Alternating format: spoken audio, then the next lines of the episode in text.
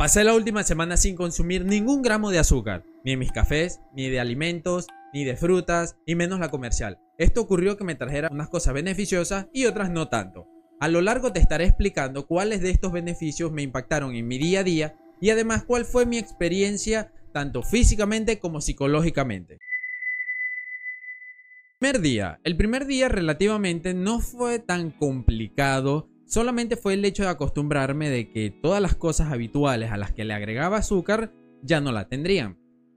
Fue un poco complejo el acostumbrarme a esa sensación en el paladar de no tener ese dulzor a tomarme un jugo al mediodía o en las mañanas al tomarme mi correspondiente café con leche. Obviamente, como me dedico a hacer CrossFit, es mi actividad física del día a día, tampoco me fue muy difícil el hecho de que no estuviese consumiendo azúcar porque relativamente no me impactó. No me impactó ni física ni psicológicamente de momento. La única parte negativa fue ese, el hecho de que no estaba acostumbrado a no sentir la sensación del azúcar. Se puso las cosas un poco más complejas. Obviamente, de buenas a primeras todavía no me acostumbraba al hecho de que no mis alimentos no tenían azúcar. Así que para mi paladar todavía era un sabor muy amargo para aquellas cosas que deberían haber llevado azúcar. Con mi ingesta y con mis actividades físicas tampoco todavía de momento me veía afectado, ni positiva ni negativamente. Obviamente el CrossFit es una actividad que demanda mucho y tuve que consultar con mi coach para saber si de verdad esto me podría afectar a la larga o por lo menos para cumplir el rango de los 7 días que serían los, los días del reto. Por la parte psicológica, allí sí fue como que empezó un poco a verse el hecho de que necesitaba el azúcar. Ya que soy una persona que consume altas cantidades de azúcar, sea en dulces, sea en frutas, sea en gaseosas, en bebidas energéticas, mi cuerpo ya está acostumbrado a ese insumo de azúcar en mi sistema y al ver una falta, mi ansiedad por querer hacer las cosas y ser mitigadas por el azúcar no existía. Entonces la ansiedad empezaba a brotar poco a poco. Para el día número 3, mi paladar aún se seguía acostumbrando al amargor de las cosas. Obviamente no incurría grandes diferencias en eso. En la parte física, cuando ibas a mis actividades de CrossFit, sí pude notar diferentes cambios más que todo en mi resistencia, en la que duraba más, podía seguir un poco más y aumentar la velocidad en cada uno de los trabajos que se estuviesen realizando ese día en el entrenamiento.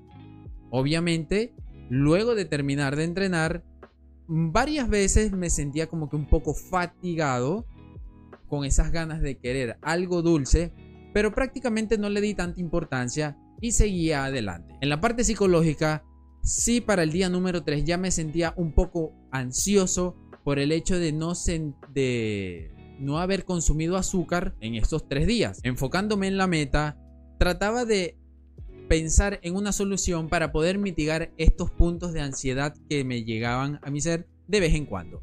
Y la solución de ello fue las cotufas. Las cotufas fue un alicente para yo poder mitigar la ansiedad por falta de azúcar.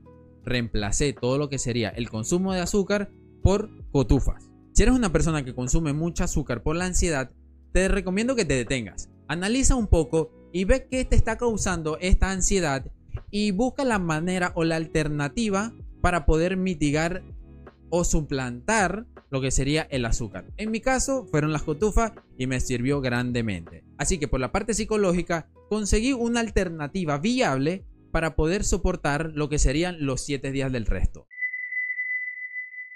Y hasta este punto hemos llegado al día número 4 y 5. ¿Qué ocurre? ¿Por qué uní estos dos días? Porque fue el día donde me afectó psicológicamente con referente a la ansiedad. Cabe recalcar que había dicho anteriormente que lo había mitigado un poco con las cotufas, pero me creció o me nació una ansiedad muy heavy, por así decirla, en la que necesitaba azúcar en mi cuerpo. ¿Qué ocurrió?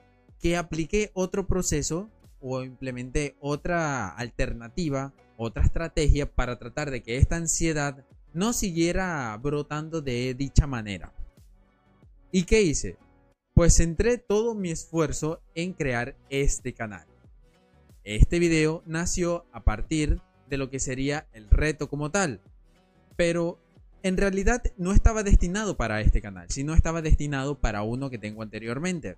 Así que dediqué todo mi esfuerzo a crear este video, a crear lo que sería el diálogo, las miniaturas, los títulos, y eso hizo que mi cerebro se mantuviese distraído de ese deseo, de esa ansiedad que estaba brotando, que estaba naciendo, y pude controlarlo a través de realizar acciones que me mantuviesen ocupado para que mi mente no se centrara en ese deseo de querer azúcar. Por la parte física, sí se empezó a notar mucho más la resistencia que mi cuerpo presentaba a la hora de ejercitarme.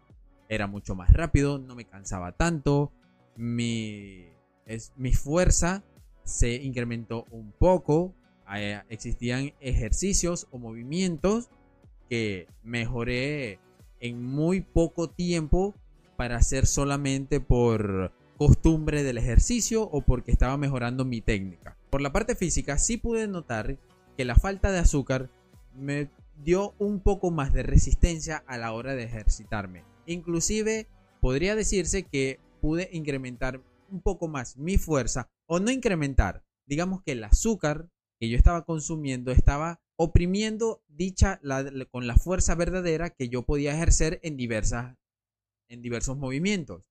Y al tener esta falta de azúcar pude extraer esa energía, esa fuerza que tenía relativamente fue un poco más tranquilo, un poco más llevadero porque ya me había acostumbrado al sabor, aunque no era, eh, no era de mi gusto todavía, tenía buena resistencia en la parte física, me levantaba temprano, no me cansaba tan rápido, no me daba un sueño, una pesadez en las tardes, cada vez que venía de entrenar y utilizando esa energía podía sentarme a trabajar en otros proyectos.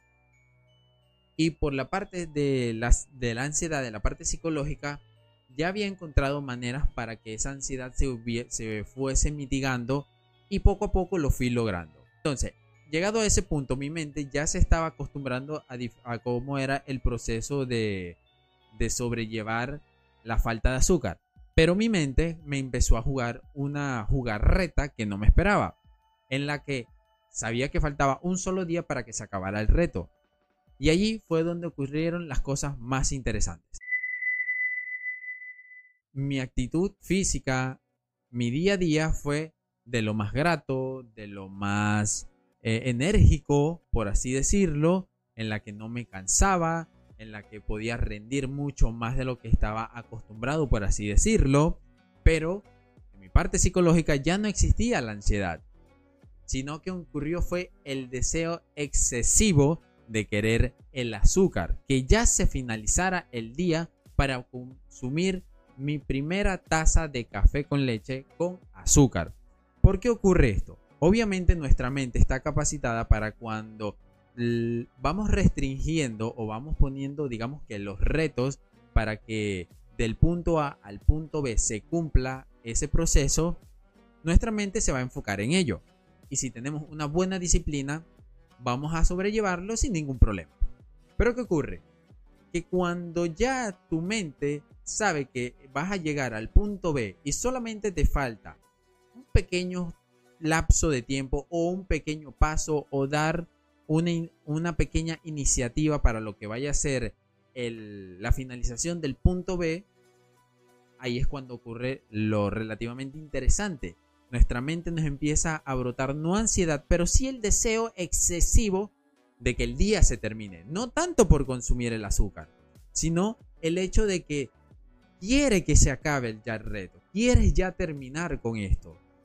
Y no, de no lo estás terminando de una manera, digamos que en la que lo ves como algo muy negativo, de que tienes ese deseo de en fervor, de que quieres que tu día finalice para ya ver qué va a suceder al día número 8 y puedas consumir esa taza tan deseada con azúcar. Así que pues fue muy grato, fue muy interesante haber hecho este reto, porque muchas de las personas me decían de que el azúcar ralentizaba lo que era tu día a día, te daba pereza, todas esas soñolencias que a uno les daban en la tarde era a causa de tanto consumo de azúcar, además de que obviamente consumir tanta azúcar no es tan sano, pero quería ver de qué forma me afectaba a mí, a una persona que relativamente consumía muchísima azúcar en su día a día.